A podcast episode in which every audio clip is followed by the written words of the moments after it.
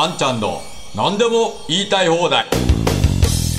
皆さんこんにちは。あんちゃんこと安藤博です。本日もあんちゃんの何でも言いたい放題ということでお話をしていきたいと思います。えー予算案が明日2月28日に衆議院で、えー採決されるということになりました。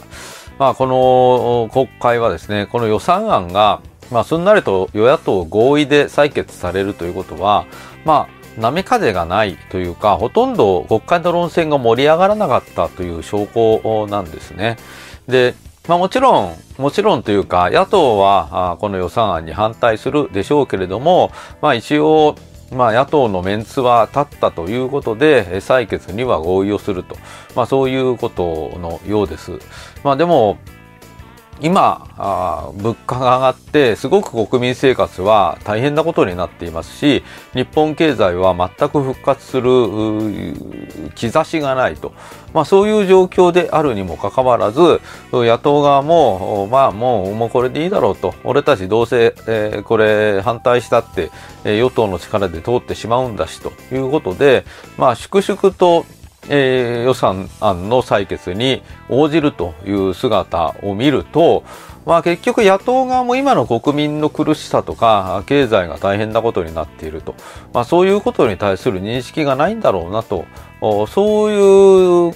思いしか受けないわけですね。えーそして、まあ、例えば、まあ、今、岸田総理があウクライナに行くとか行かないとかと、まあ、そういう話をやっておりますけれども、まあ、総理がウクライナに行ったところで何がどう変わるわけでもないと思いますし、まあ、G7 の他の首脳がみみんな行ったから僕も行かなきゃいけないみたいな、なんかそんなしょうもない対抗意識みたいなもので、えー行く行くとなっても、これ周りが大変ですからね、えー周りの事務方が段取りをするのがものすごく大変で、えーまあ、警備の問題もありますし、まあ、そんなに無理していく必要ないんじゃないかなといったところで、岸田さんが言ったところで何も、いいことも悪いことも何も起きないと思うので、まあ、行くだけ、こう、時間と、えーお金の無駄じゃないかなと思いますし、まあ、岸田さんのメンツのためだけに行くというような格好になると思うので、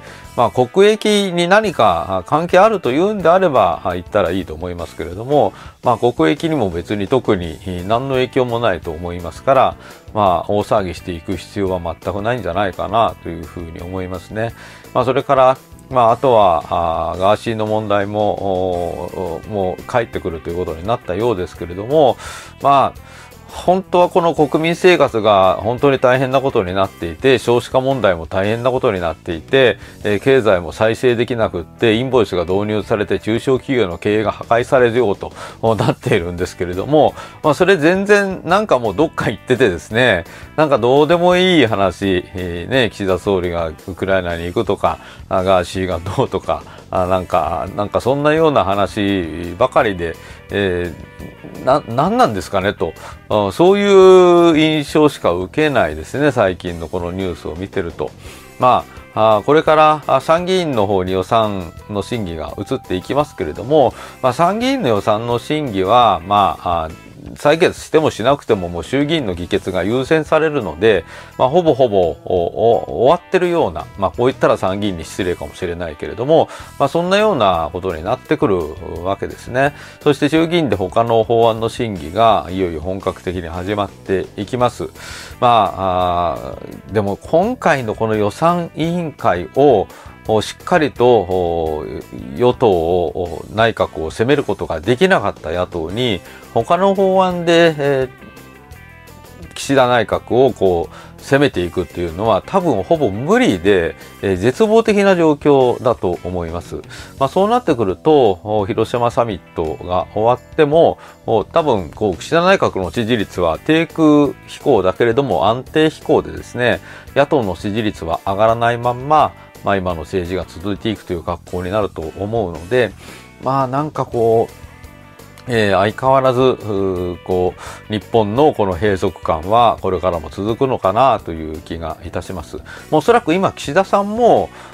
安心して、えー、支持率が低いよとか言われながらですね、安心して、えー、政権運営しているんじゃないかなと思うんですね。というのは自民党の中でも岸田おろしみたいな動きは表立っては出てきていませんし、支持率が低いとはいえ、えー、他の野党が政権交代を起こすぞみたいな機運は全く出してきませんし予算案にもすんなりと応じてくれるということですから国会運営ははっきり言って与党ペースで進んでいるわけですよ。まあ、そうすると案外岸田さんうまくやってるやないかという評価に結局なっていくんですよね。まあ、ああとはこの4月の統一地方選挙ここで思わぬ結果が出ると、ちょっとまずいなということになってくるかと思いますけれども、まあ、この4月の統一地方選挙がどういう結果になるか、あぜひ皆さんにはあこの選挙行っていただいてですね、そして、えー、インボイス反対をはじめ、えー、消費税の減税、えー、そして積極財政の方に、理解がある、本当に理解がある、そういった地方議員の方を選んでいただきたいと思いますので、どうかよろしくお願いを申し上げます。はい、ということで本日もご覧くださいましてありがとうございました。ぜひ皆さんチャンネル登録と高評価、そして通知設定もよろしくお願いいたします。それではあんちゃんの何でも言いたい放題、また次回お会いいたしましょう。ありがとうございました。